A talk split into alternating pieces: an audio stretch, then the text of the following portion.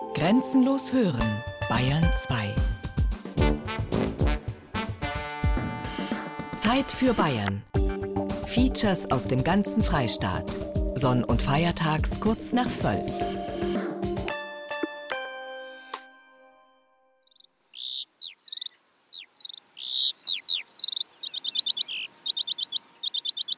Ein Getreidefeld, ungefähr 15 Kilometer südlich von Würzburg.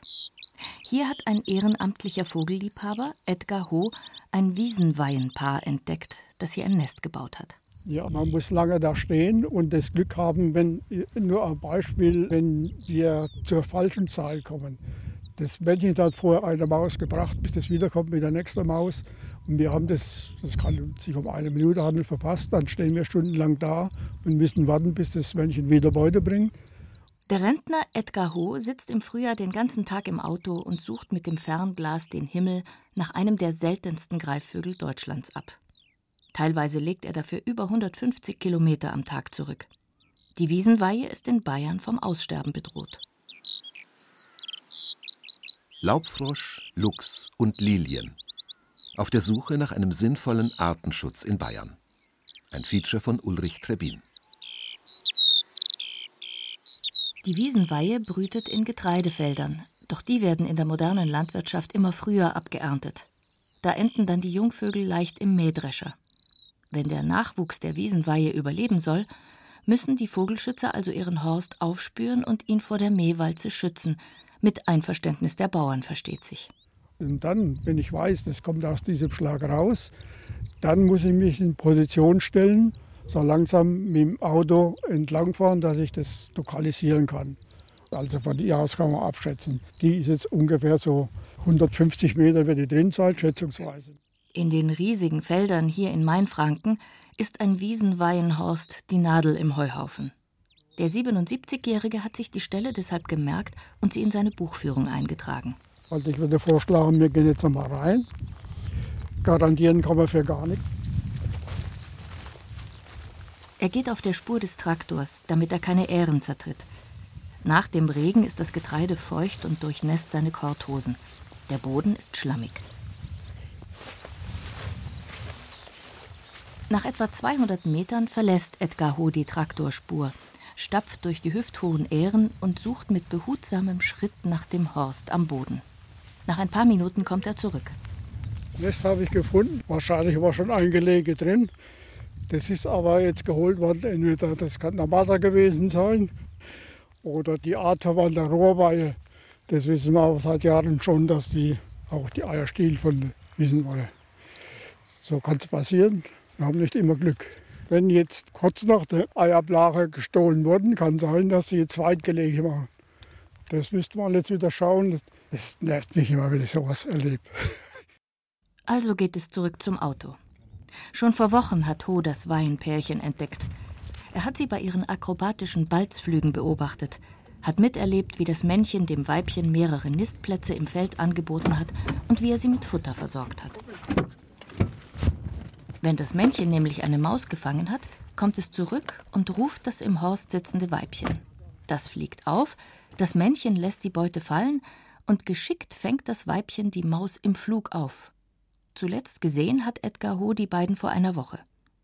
Wir fahren also weiter zu einem anderen der 19 Horste, die er entdeckt und kartiert hat.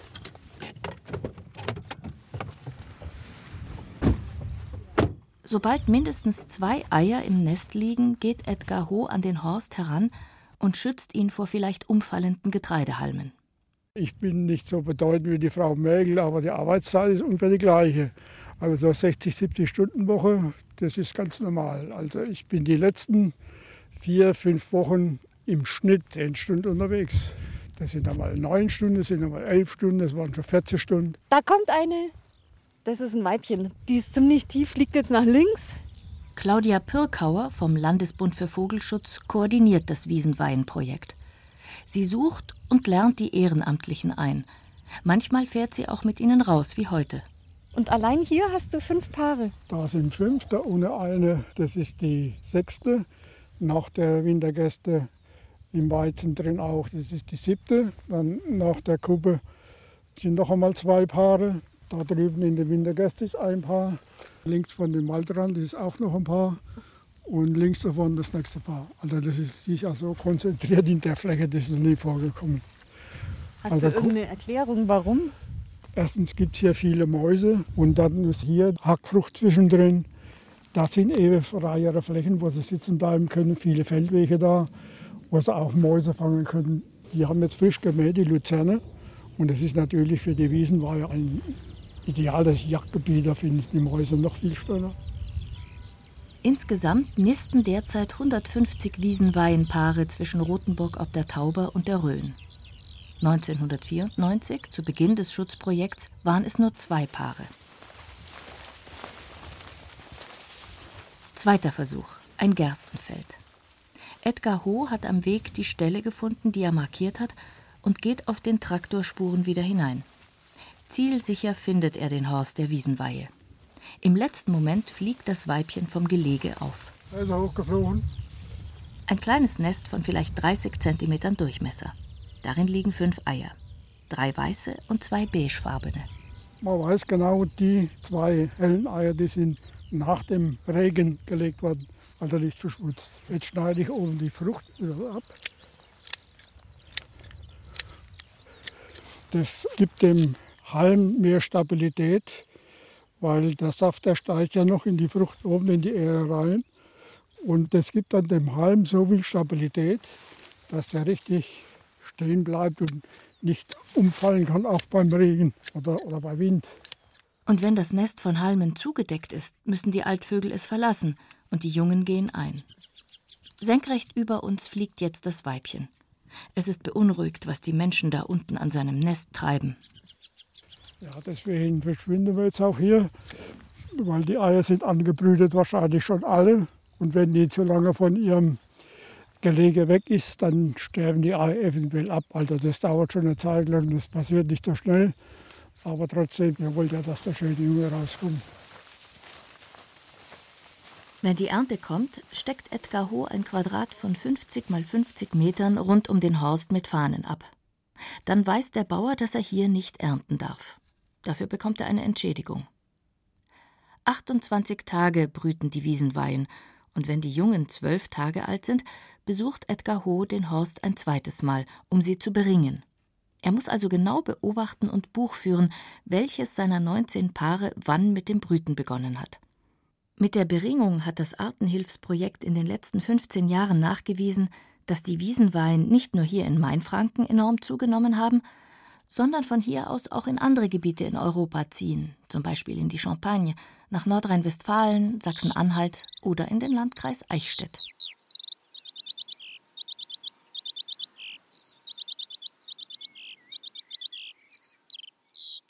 Wer mit dem Zug durch Bayern fährt und aus dem Fenster schaut, der sieht keine Natur mehr, sondern nur Landwirtschaft. Jeder Quadratzentimeter Grund wird in finanziellen Ertrag umgewandelt. Überall riesige Felder. Auch der Wald soll irgendwann geerntet werden und Geld bringen. Es gibt kein Unterholz und kein Gestrüpp mehr, und jahrhundertealte Baumriesen sind aus der Landschaft fast überall verschwunden. Der Mensch hat die Landschaft geprägt und die Natur daraus vertrieben. Kein Wunder, dass Tier- und Pflanzenarten rar geworden sind. Einen Vogel wie die Wiesenweihe muss der Mensch mit großem Aufwand schützen, weil er sonst gar keine Chance mehr hätte. Aber ist das nicht ein Herumdoktern am Symptom? Claudia Pirkauer vom Landesbund für Vogelschutz stellt sich diese Frage auch immer wieder. Einerseits wollen wir Artenvielfalt, wollen auch solche Vogelarten wie die Wiesenweihen, wie jetzt zum Beispiel in Indien die letzten Tiger gerettet werden, werden natürlich auch in Deutschland die letzten Wiesenweihen gerettet. Und insofern ist diese Schutzstrategie schon auch gerechtfertigt. Auf der anderen Seite muss man schon sehen, dass wir einen ziemlich hohen Aufwand betreiben für die Rettung einer einzigen Art und nur sehr wenige andere Arten von unserer Schutzstrategie profitieren.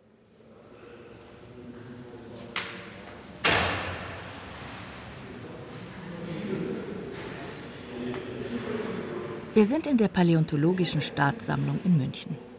Hier sind die Skelette von Tieren ausgestellt, die es schon gar nicht mehr gibt. Nicht den 16 Millionen Jahre alten Urelefanten aus Mainburg, nicht die 30 Millionen Jahre alte Seekuh und schon gar nicht den fränkischen Lindwurm, eine über 200 Millionen Jahre alte Echse, die ausschaut wie ein Brontosaurus nur sehr viel kleiner. Vor den Skeletten steht der Biologieprofessor Josef Reichholf. Er hat das Leben von Tieren jahrzehntelang erforscht und basierend auf seinen Erkenntnissen viele Bücher geschrieben. Er weiß, dass heute 40 Prozent aller Tier- und Pflanzenarten, die wir in Bayern haben, auf der roten Liste stehen. Zum Teil sind sie sogar vom Aussterben bedroht. Das Wirken der Menschen ist für diese Tiere eine ähnliche Katastrophe, wie sie wahrscheinlich diese Dinosaurier hier vor uns erlebt haben. Aber 200 Millionen Jahre nach dem fränkischen Lindwurm ist ja immer noch reichlich Leben auf der Erde. Könnten wir also nicht einfach die Hände in den Schoß legen und sagen, die Natur wird auch den Menschen überleben und wieder ein Gleichgewicht finden? Ja, so ein Gedankengang ist natürlich verführerisch, das muss man zugestehen. Das setzt aber voraus, dass für unsere menschlichen Begriffe schier unendlich lange Zeiträume für die Evolution zur Verfügung stehen. Was wir gegenwärtig machen, und zwar wir speziell im hochentwickelten Westen, ist ein Ausrotten. Das Ausrotten ist etwas anderes als ein Aussterben aufgrund natürlicher Ursachen. Dieses Ausrotten hat der Mensch zu verantworten, weshalb auch nicht wenige Naturschützer im Menschen die größte Katastrophe sehen. Der Biologieprofessor hat in seinen Büchern immer wieder darauf aufmerksam gemacht, dass die extensive und ausbeutende Landwirtschaft eine wesentliche Ursache für den Artenrückgang ist. Wir befinden uns in unserem Bereich, ich beschränke mich jetzt auf Mitteleuropa, in einer Phase des Umbruchs in der Landwirtschaft. Die moderne Landwirtschaft ist eine Betriebsform, die versucht, Erträge zu maximieren, das aber macht unter Einsatz von riesigen Mengen öffentlicher Subventionen, also von Steuergeldern, die die Allgemeinheit bezahlt. Aber wo öffentliche Mittel eingesetzt werden, ist die Verpflichtung den Interessen dieser Öffentlichkeit gegenüber sehr viel größer als bei einem privatwirtschaftlichen Unternehmen. Und es ist den Politikern leider nicht gelungen, die Landwirtschaft entsprechend in die Verpflichtung zu nehmen, so zu wirtschaften, wie die Allgemeinheit es möchte, dass sie ihr gutes Geld auch für gute Leistungen einsetzt. Ein sinnvoller Artenschutz ist laut Reichholf einer, der nicht nur die Tiere selbst schützt, sondern vor allem ihren Lebensraum. Doch den hat die Landwirtschaft und damit der Mensch fast restlos für sich beansprucht. Die Landwirtschaft hat in zwei ganz großen Bereichen die Natur und die natürlichen Verhältnisse in unserem Land grundlegend verändert. Zunächst durch die Umwandlung von kleinteiliger Bewirtschaftung auf großflächige. Und darauf folgte der erste große Verlust an Arten. Reichholf denkt an die vielen kleinen Biotope, mit denen er selbst noch groß geworden ist. Damals waren zwischen den Feldern noch Teiche oder kleine Moore, Hecken und sogar kleine Waldstücke, in denen Tiere leben konnten. Also hat die Vielfalt der Flächen auch eine Vielfalt der Arten ermöglicht. Doch dann kam das, was die Politik beschönigend Flurbereinigung genannt hat. Weit weniger auffällig war aber eine Entwicklung, die in den 1970er Jahren einsetzte, und zwar im Zusammenhang mit der Düngung. Jahrhundertelang wirtschaftete die Landwirtschaft so, dass sie eigentlich dem Boden mehr entnommen hat an Nährstoffen und in Nahrung umsetzte, als sie mit Mist und Jauche wieder zurückführen konnte. Seit den 1970er Jahren haben wir in der mitteleuropäischen Landwirtschaft, nicht nur in der bayerischen, aber da ist es besonders ausgeprägt, eine massive Überdüngung der Fluren. Und je reichlicher Pflanzennährstoffe wie Stickstoffverbindungen zur Verfügung stehen, umso stärker profitiert das Pflanzenwachstum. Aber nur einige wenige Pflanzenarten können mit diesem überreichen Angebot an Dünger sich entsprechend entwickeln, die empfindlicheren verschwinden. Und das setzt nun eine ganze Kaskade von Entwicklungen ein. Von den Pflanzen hängen ja sehr viele Insekten ab, auch Kleintiere wie Hasen oder die vielen Feldvogelarten. Und wenn die Pflanzensamen fehlen, bedeuten das diesen Tieren und Pflanzen einfach die Nahrungsgrundlage auf den Fluren entzogen ist. Ich bin Leben, das Leben will. Inmitten von Leben, das Leben will. Die Blumen haben ebenso viel Recht zu leben wie wir. Gut ist der Mensch nur, wenn ihm das Leben schlechthin, das der Pflanze und das des Tieres wie das des Menschen heilig ist, und er sich ihm überall, wo es in Not ist, helfend hingibt. Der Mensch beherrscht die Natur, bevor er gelernt hat, sich selbst zu beherrschen. Ohne Ehrfurcht vor dem Leben hat die Menschheit keine Zukunft. Albert Schweitzer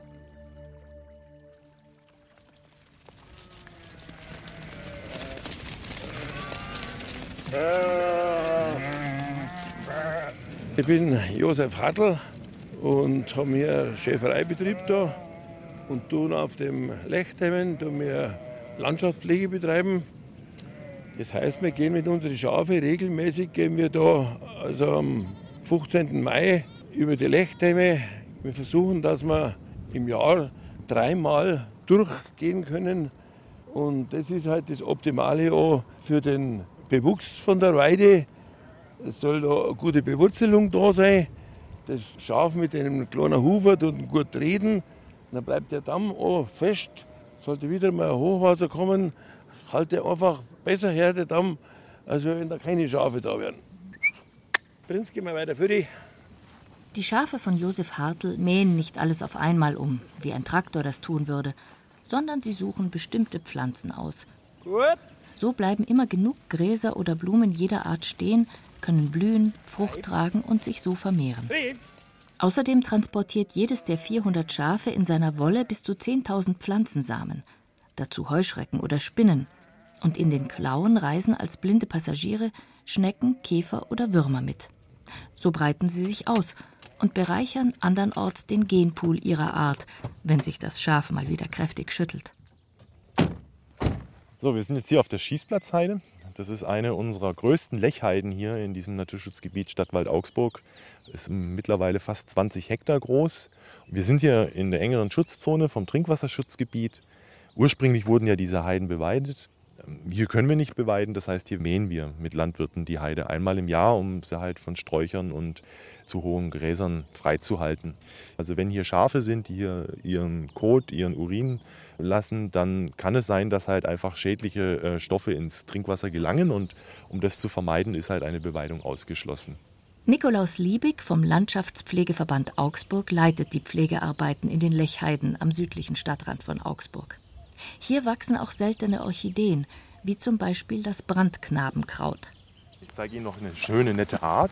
Das ist die Hummelragwurz. Das ist auch eine Orchidee und ähm, die ist nicht besonders hoch. Die wird maximal 20 cm. Das Exemplar, das hat hier keine 10 cm.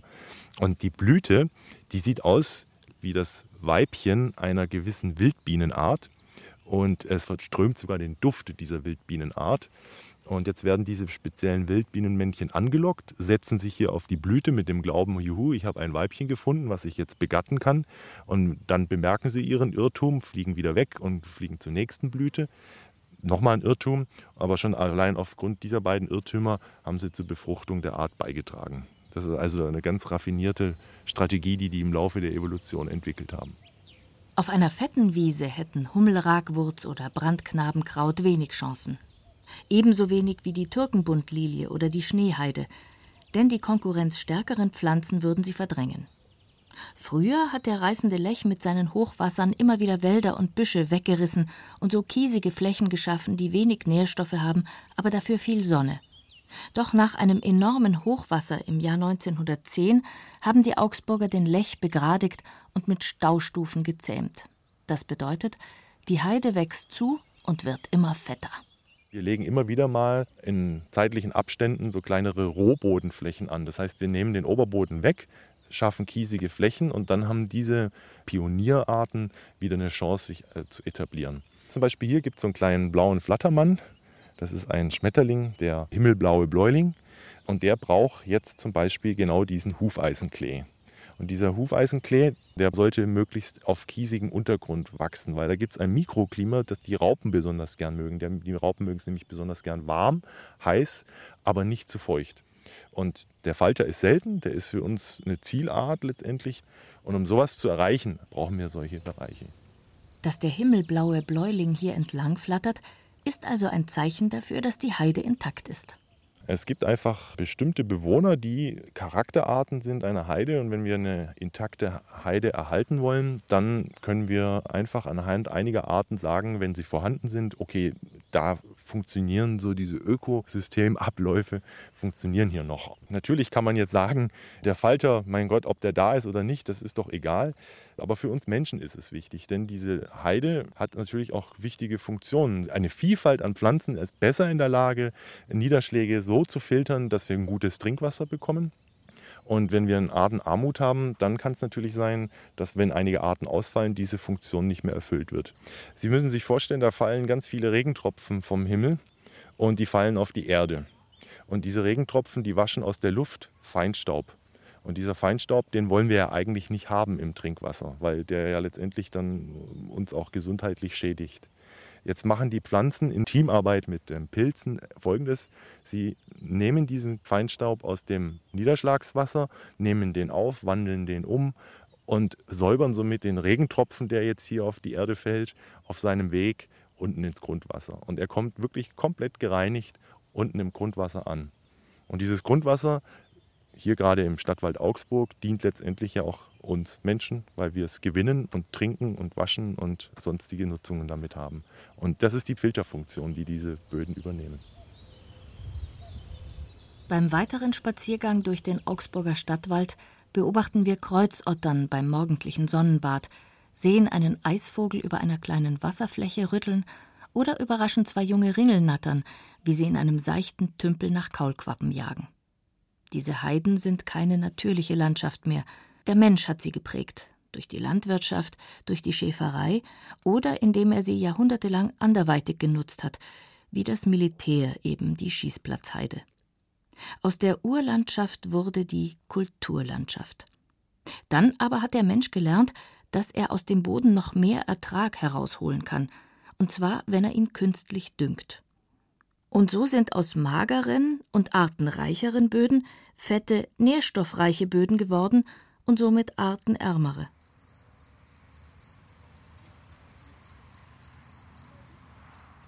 Eine weitere Heide am Lech südlich von Augsburg ist die sogenannte Hasenheide.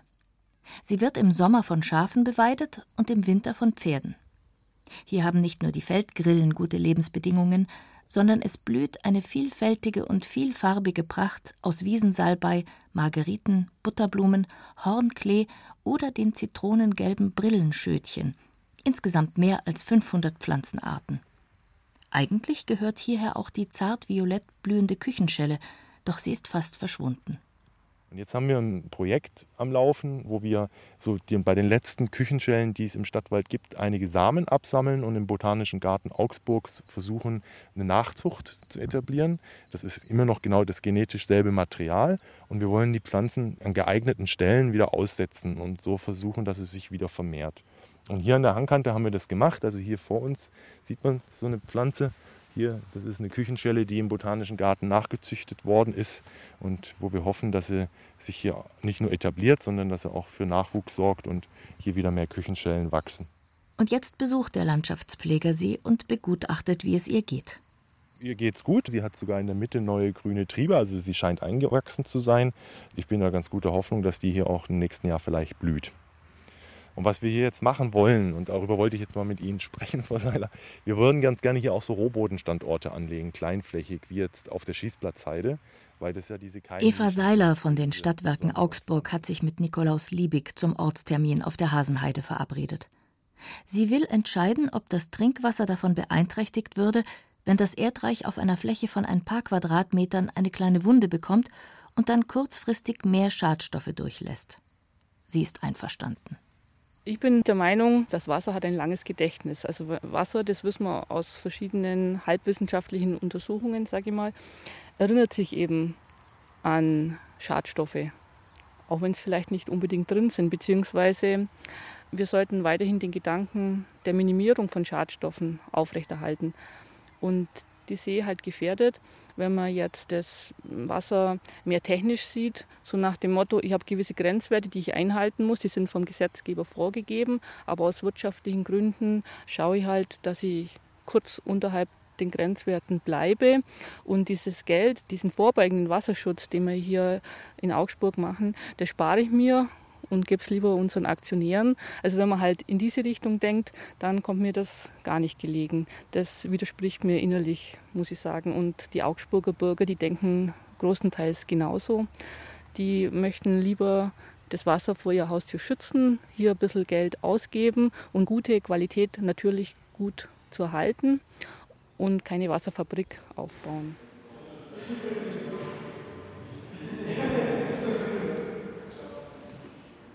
Wir sind zurück in der Paläontologischen Staatssammlung in München bei den Skeletten von ausgestorbenen Tieren, wie zum Beispiel dem 200 Millionen Jahre alten fränkischen Lindwurm. Der Entwicklungsbiologe Josef Reichholf würde ein ähnliches Artensterben wie zu Zeiten der Dinosaurier heute gern vermeiden. Er fordert deshalb, dass die mitteleuropäischen Staaten ihre Subventionen nicht mehr in eine Landwirtschaft stecken, die ihre Gewinne auf Kosten der Artenvielfalt maximiert, sondern dass die Landwirte die öffentlichen Gelder dafür verwenden, die Landschaft so umzugestalten, dass in ihr möglichst viele Tier- und Pflanzenarten Platz haben. Wenn Landwirte Hecken wiederpflanzen, Baumgruppen einbringen in die Felder, beeinträchtigt das natürlich ihren Ertrag. Aber das ist eine Leistung für die Landschaft. Und wenn sie dafür besser bezahlt werden als für die Massenproduktion, dann würde sich das auch für die Landwirtschaft rentieren. Und das gilt im Prinzip für alle anderen Bereiche auch. Wenn man weniger intensiv düngt, wachsen automatisch mehr Wildpflanzen, es wird wieder blütenreicher. Das spart den Landwirten Kosten, bringt der Gesellschaft aber Nutzen. Wenn wir also erreichen könnten, dass die Fördermittel für die Landwirtschaft nicht über Brüssel fließen, sondern direkt den Landwirten zugutekommen, könnten sie auch so wirtschaften, wie die Gesellschaft es möchte, weil sie mehr bekämen als über die Umwege über Brüssel. Würde das nicht auch uns Menschen gut tun? Haben wir nicht eine tiefe Sehnsucht nach einer natürlicheren und abwechslungsreicheren Landschaft? Malen wir diesen Traum nicht deshalb auf die Milchtüten und Olivenölflaschen in unseren Supermärkten? Schließlich gibt es diesen Traum kaum mehr.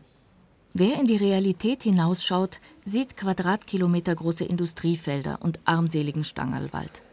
An einer vielfältigen Landschaft könnten wir uns erfreuen, und sie würde unser Bewusstsein dafür schärfen, dass wir nicht die Einzigen sind auf diesem Planeten, dass wir ein Teil der Natur sind, dass der Mensch am Ende auch nur eine Art von vielen ist, wenn auch die mächtigste.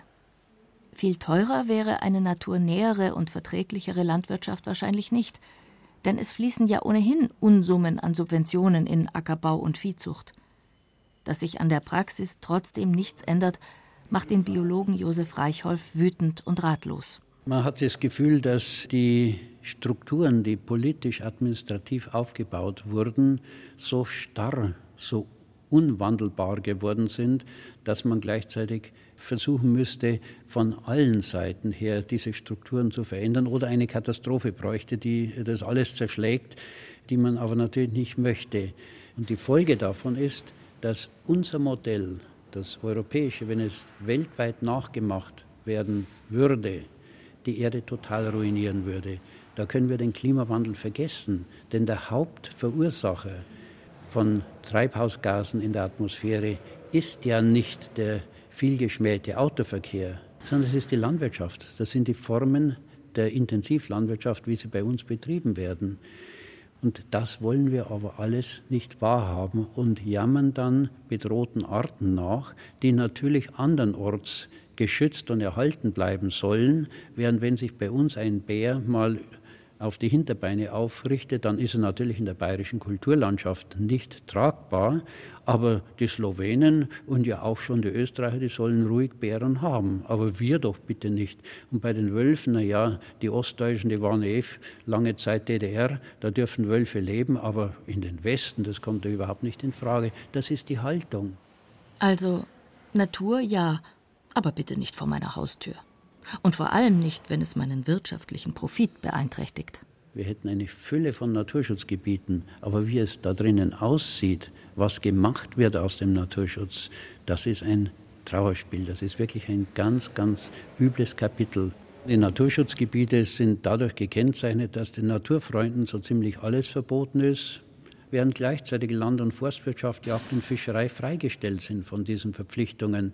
Und die machen munter weiter, bringen fremde Pflanzen ein, natürlich auch Tiere, jagen in den allermeisten Naturschutzgebieten, sodass die beobachtbaren, attraktiven Arten sehr scheu sind, nach wie vor sehr scheu sind. Man kann sie in der Stadt besser beobachten als in Naturschutzgebieten, sodass man sich fragt, ja, wozu sind die eigentlich da? Wenn es zum Beispiel in einem Wasservogelschutzgebiet einfach ist, sich eine Angelkarte zu besorgen, dann kann man völlig frei die Wasserflächen zu jeder Tageszeit das ganze Jahr über auch mit Booten befahren, weil es zur Ausübung des Angelsports gehört aber als Naturfreund kriegen sie keine Sondergenehmigung, um da hineinzukommen. Und selbst für die Wissenschaft ist es äußerst schwierig, Ausnahmegenehmigungen zu erhalten.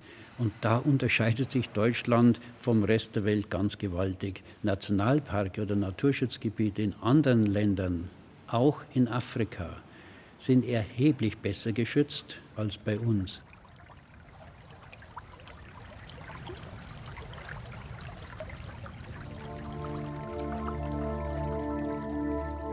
Es ist nicht genug, dass man verstehe, der Natur Daumenschrauben anzulegen. Man muss sie auch verstehen können, wenn sie aussagt. Jeder dumme Junge kann einen Käfer zertreten, aber alle Professoren der Welt können keinen herstellen. Arthur Schopenhauer Grüß Gott. Grüß Gott. Ja, seht her da. Ich möchte euch jetzt nur unsere Landschaft, unsere Berge zeigen. Das ist unser höchster Berg hier, der große Arber. Der Landwirt Michael Fleißner hat auf seinem Grund eine Gruppe internationaler Studenten aus Freiburg zu Gast. Sie sind in verschiedenen Umwelt- und Forstwissenschaftsstudiengängen eingeschrieben. Seinen Hof im Bayerischen Wald hat Michael Fleißner kurz vor der tschechischen Grenze. Seit fast 30 Jahren hat er auch ein Gehege mit Dammwild. Das Fleisch verkauft er. Anfangs ist nichts passiert und im Jahre 2001 haben wir einen ersten Luchsübergriff gehabt im Gehege. Der Luchs ist rein und hat ein Stück Dammwild gerissen. Einer der Dozenten übersetzt für die ausländischen Studenten alles ins Englische. Mal kein schöner Anblick war es nicht, aber hätte man schon eingelassen. Ich hätte mir es eingelassen, wenn es bei einem Riss geblieben wäre. Aber nachdem sich auf sechs Risse erweitert hat, habe ich das nicht mehr akzeptieren können. Und dann haben wir irgendwas erfinden müssen. Michael Fleißner hat also einen Elektrozaun gespannt. Die Kosten hat der Freistaat übernommen. Seitdem hat er Ruhe an der Luchsfront. Der Luchs ist vor über 100 Jahren im Bayerischen Wald ausgerottet worden, ebenso wie Wolf und Bär. Weil aber in den 80er Jahren im benachbarten Böhmerwald 17 Luchse ausgewildert worden sind, wandern sie von dort auch wieder in den Bayerischen Wald. Der Mensch nimmt die Luchse jedoch als Konkurrenten wahr. Manche Jäger schießen sie deshalb, obwohl das streng verboten ist. Deshalb tun sie es heimlich, nach dem Motto Schießen, Schaufeln, Schweigen. 2012 und 2013 sind zwei Fälle auch bekannt geworden. Eine Luchsin wurde im Bayerischen Wald geschossen, eine vergiftet. Ja, ich, ich habe mich auch nicht anfreunden können damit, muss ich sagen. Aber ich habe ja mal nichts getan. Michael Fleißner ist nicht nur Viehzüchter, sondern auch Jäger. Ich habe ja auch im, im Revier draußen in einem Winter sechs Rehrisse gefunden. Und das hat mir nicht gefallen, weil es waren auch Geißen, beschlagene Geißen dabei. Und das ist ja äh, für ein Revier auch ein großer Schaden. Für die sechs Stück Dammwild hat der Landwirt eine Entschädigung von je 200 Euro bekommen und für die Rehrisse je 50 Euro. Allerdings gibt es diese Meldeprämien nur, wenn die Jäger das gerissene Tier auch finden und wenn ein Experte bestätigt, dass es tatsächlich ein Luchs gerissen hat. Die zierliche Großkatze schnappt dem Jäger durchschnittlich weniger als 10 Prozent seiner jährlichen Jagdbeute vor der Büchse weg. Im Einzelfall kann es aber auch mal ein Viertel sein. Dazu muss man aber wissen, dass der Jäger nach dem Gesetz keinen Anspruch auf das lebende Wild hat. Er darf es sich erst aneignen, wenn es tot ist. Und töten darf er es natürlich auch. Michael Fleißner hat seine Jagd inzwischen aus Altersgründen an Hans Kress übergeben. Das Problem ist eben da auch, weil du die Luchsrisse nicht immer findest. Kress ärgert sich darüber, dass der Luchs ihm die Jagdbeute heimlich wegfrisst. Und dann sitzt du jetzt am Hochsitz und dann hast du da einen Anblick von, sage ich jetzt mal, von so einer Kitze und einer Gurs und einem Bock vielleicht dazu. Und dann sitzt du eine Woche später wieder hier, dann ist der Kitz weg oder ist die Gurs weg. Die ist einfach verschwunden. Jetzt sind die 50 Euro fort, Gurs ist fort. Kriegst nichts. Ja, das ist ein Problem. So ist es halt. Das ist einfach so. Ne? Die Jäger sind sauer, dass der Freistaat Bayern den Luchs zwar wieder ansiedeln will, aber nicht bereit ist, den Preis dafür voll zu bezahlen. Eigentlich müssten die Jäger nämlich pauschal mit einer Durchschnittsprämie entschädigt werden, finden sie, egal ob Risse nachgewiesen werden oder nicht. Und die gerissenen Rehe müssten auf den vorgeschriebenen jährlichen Abschuss angerechnet werden. Das würde die Gemüter sicher besänftigen und damit auch dem Luchs bessere Überlebenschancen sichern. Jäger Hans Kress empfindet jedenfalls keine Freude an Bayerns einziger Großkatze. Schließlich zahlt der Jäger an die Waldbesitzer eine jährliche Pacht, damit er wild erlegen kann. Besonders ärgern sich er und viele andere Jäger aber auch darüber, dass der Freistaat Bayern in seinen staatlichen Forsten so gut wie alle Rehe tötet, damit sie den Wald so wenig wie möglich verbeißen und den Profit nicht schmälern. Die logische Konsequenz: die Luchse weichen auf die Reviere der Privatwälder aus und beteiligen sich dort an der Beute der Jäger. Einen guten Teil des Preises für die Wiederansiedelung der Luchse zahlen also Einzelne und nicht die Allgemeinheit.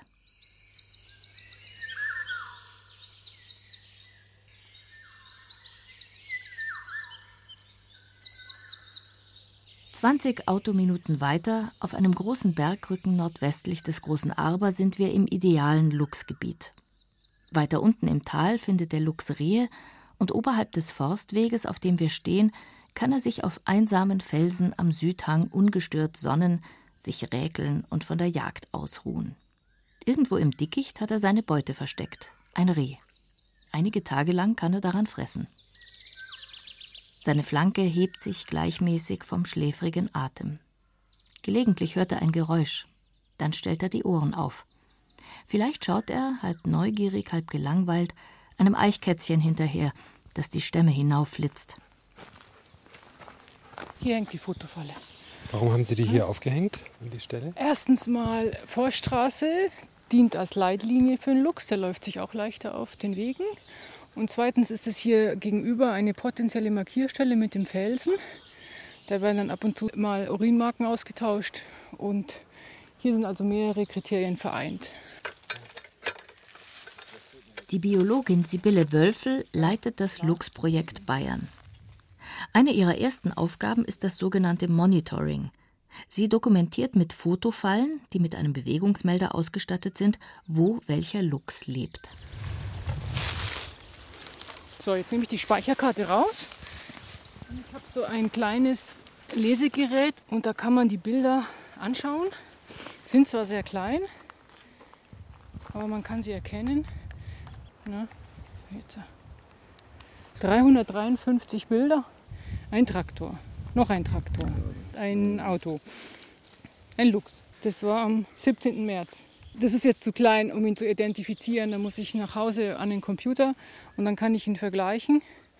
Ein Mensch, ein Hase, schön. Ein Fuchs, schöner Fuchs. Die Menschen auf den Fotos sind nicht zu erkennen, weil nur die Beine drauf sind. Also genau die Höhe, in der der Luchs sich bewegt. 90 solcher Fotofallen sind in Ostbayern im Dauereinsatz, von Passau bis Hof. Wir wollen ja auch noch ein bisschen also haben sie Junge, möglichst das Geschlecht rauskriegen. Ja? Wenn Luchs sind mit Jungen abgebildet ist, wissen wir das Geschlecht. Oder ist es ein Jungtier? Teilweise bekommen wir ja mit, wo sind die geboren, wandern die ab. Die wandern hier durch dieses Gebiet durch, suchen sich ein eigenes Revier. Aber hier erfassen wir sie halt. Oder in diesen Zwischenstationen erfassen wir sie. Und äh, daher kriegen wir sehr viel mit, was mit den Luchsen hier los ist. Ein ganz genaues Bild. Und die besten Daten haben wir halt durch die Fotofallen. Das Revier eines Luchses ist im Schnitt 100 Quadratkilometer groß, also 10 mal 10 Kilometer. Manche Kater haben aber auch viermal so große Reviere. Etwa 20 bis 40 Luchse gibt es in Bayern, die allermeisten im Bayerischen Wald. Ihre Lebenserwartung liegt bei bis zu 15 Jahren, normalerweise. Sibylle Wölfel hat mit den Daten ihrer Fotofallen nämlich nachgewiesen, dass die Luchse im Bayerischen Wald nur maximal drei oder vier Jahre alt werden. Also, dass die Luchse immer nur so kurz in einem Gebiet überleben, bringe ich in Verbindung mit illegaler Nachstellung. Ich kann mir das nicht anderes erklären, denn ein solcher Umsatz hat mit natürlicher Mortalität nichts mehr zu tun. Es reichen ja auch Einzelne. Dieses vielleicht sogar systematisch darauf anlegen, die Luchse in einem bestimmten Gebiet zu erledigen. Ein oder zwei Jahre später ist der nächste junge Luchs da, freut sich erstmal über ein leeres Territorium und lässt sich dann nieder, reproduziert, lebt zwei, drei, vier Jahre und dann ist er wieder plötzlich weg. Und das habe ich jetzt schon mehrmals erlebt, leider. Viele Jäger und Bauern im Bayerischen Wald finden, es müsste doch reichen, dass der Luchs im Nationalpark Bayerischer Wald lebt. Warum also auch in ihren privaten Wäldern? Das Argument höre ich oft. Wir haben noch einen Nationalpark und da sollen die Luchse drin bleiben. Aber der Nationalpark, der kann gerade mal zweieinhalb Luchse beherbergen. Ja? Und das ist keine Luchspopulation. Damit kann eine Luchspopulation nicht langfristig überleben. Weil wir brauchen genügend Tiere, die sich genetisch austauschen. Sonst bekommen wir ganz schnell Inzucht und damit verbunden sind Krankheiten, Deformationen und so weiter. Wir haben zwar die Verbindung mit der tschechischen Population, Gott sei Dank, sonst wäre wahrscheinlich die bayerische auch schon längst weg. 500 erwachsene Luchse bräuchte eine genetisch intakte Population. Also mehr als zehnmal so viele wie derzeit. Aber weil so viele Tiere im Bayerischen und im Böhmerwald keinen Platz haben, würde Sibylle Wölfel gern bewaldete Korridore schaffen, durch die die Luchse in andere Gebiete wandern könnten, wo ebenfalls Luchse leben. Zum Beispiel in die slowakischen Karpaten, in die Schweiz oder in die deutschen Mittelgebirge. Da, noch einer. Endlich. Ein Luchs. Das war heute Morgen um 8.04 Uhr mit einem aufgestellten Schwänzchen. Und der sieht sehr gebannt in diese Richtung, die Straße runter. Es wird ein Reh gewesen sein. Ja, sehr schön. Ha.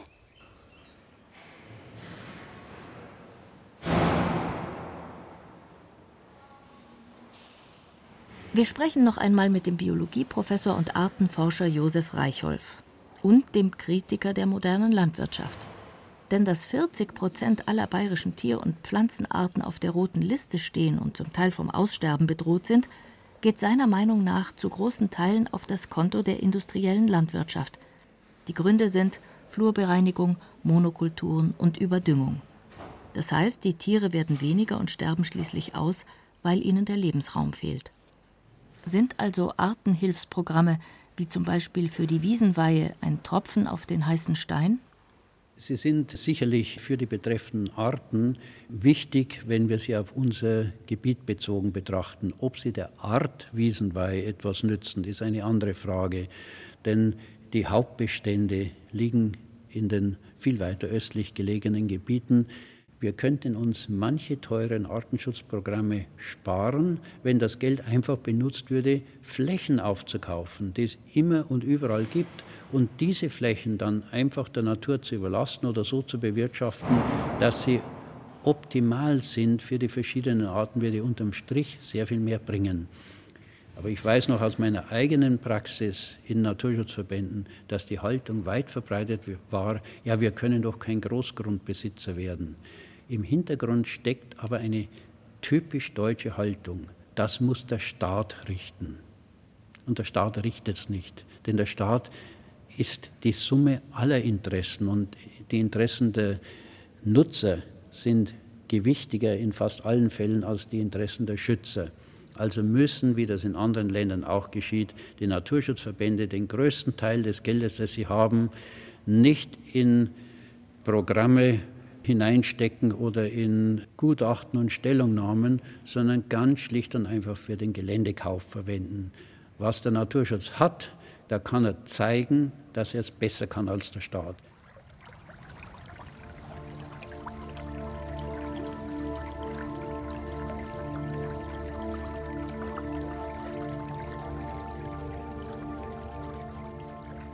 Du musst dir letztendlich über diese gewaltige Lehre klar werden, alle Geschöpfe sind zwar dem Anschein nach getrennt, aber wahrhaft nur eines.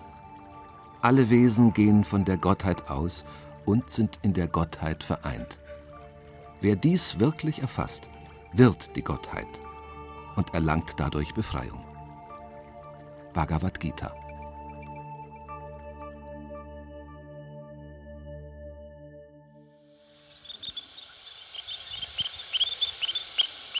jetzt einen sogenannten Bite-Detektor.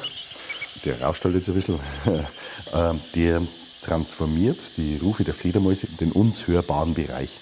Die Hufeisennasen rufen sehr hoch, bei 80 Kilohertz. Das menschliche Gehör, das geht ungefähr bloß bis 16 Kilohertz.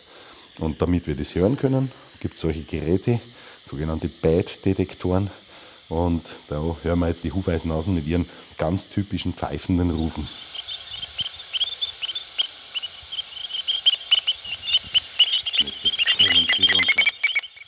Rudolf Leitl vom Landesbund für Vogelschutz geht nur selten auf den Speicher des Fledermaushauses in Hohenburg, südlich von Amberg in der Oberpfalz. Denn die Tiere brauchen ihre Ruhe. Hier oben lebt die letzte sich vermehrende Kolonie der großen Hufeisennase in Deutschland. Die bleiben relativ ruhig jetzt. Wir haben doch zwei Etagen unter ihnen. Im Schein der Taschenlampe sehen wir, wie die Hufeisennasen an den Dachlatten hängen.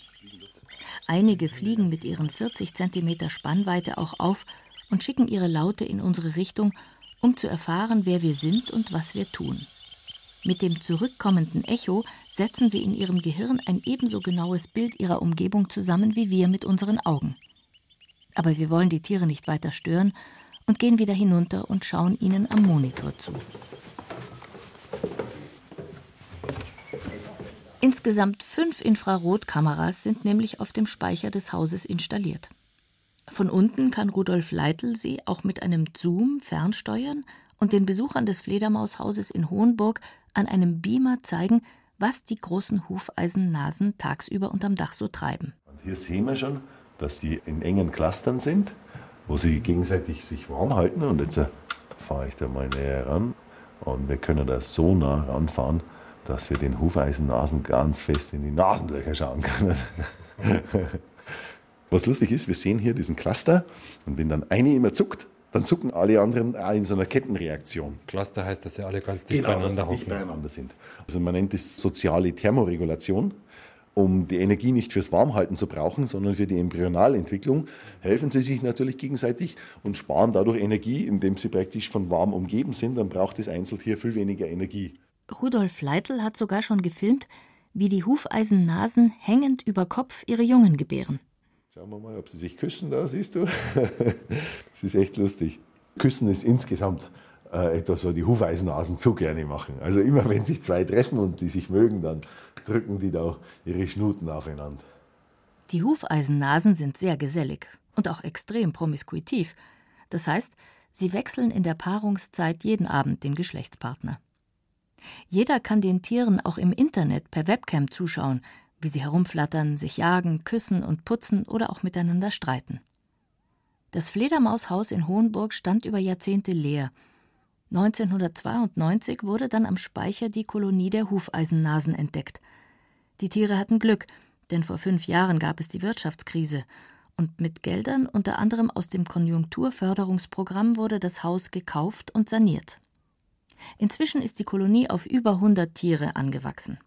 In Mitteleuropa ist die Art vom Aussterben bedroht. Es gibt nur noch ein Prozent der einstigen Bestände. Denn seit der Mensch in der Landwirtschaft Insektengifte einsetzt, um die Ernten zu verbessern, gibt es nicht mehr genug Nahrung für die Hufeisennasen. Sie sind nämlich auf große Nachtfalter und Dungkäfer spezialisiert.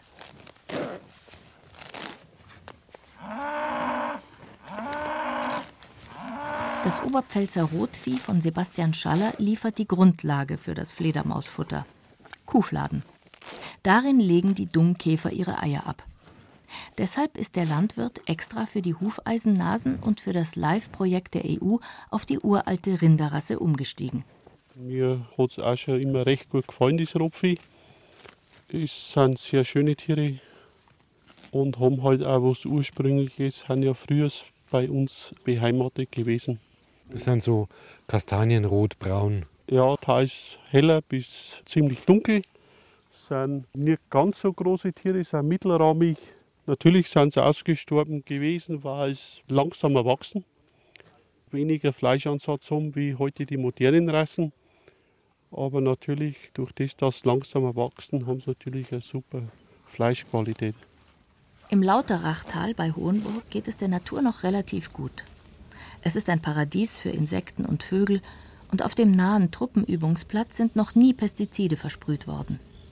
Die Kuhfladen von Sebastian Schallers Rotvieh sollen den Käfern jetzt noch bessere Lebensbedingungen schaffen. Seine Tiere bekommen nämlich keine Entwurmungsmittel, die normalerweise auch die Dungkäferlarven töten. Die ganze Entwicklung in der Landwirtschaft, wenn man die letzten Jahre mit anschaut, es geht eigentlich bloß nur immer also größer, größer. Es heißt immer so wachsen oder weichen. Und wenn wir den Weg gehen, dann bleiben eigentlich nur mehr ein paar große, die wo einen ganzen Landkreis bewirtschaften, übrig.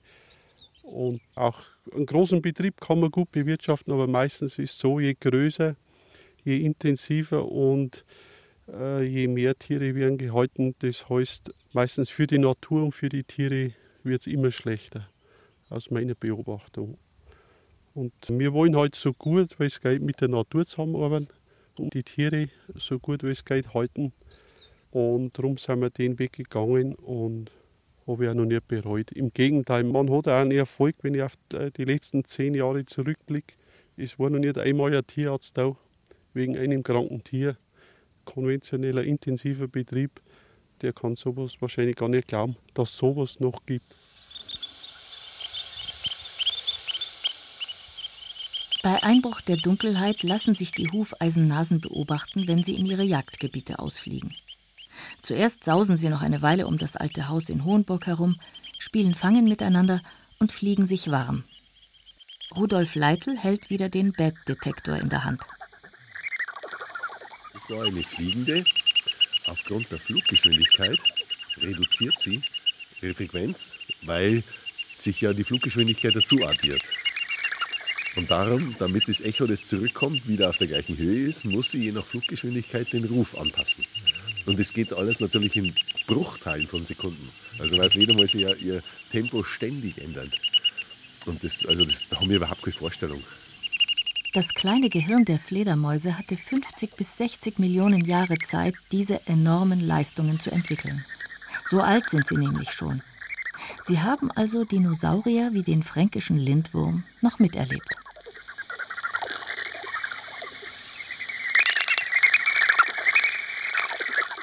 Laubfrosch, Luchs und Lilien. Auf der Suche nach einem sinnvollen Artenschutz in Bayern. Ein Feature von Ulrich Trebin.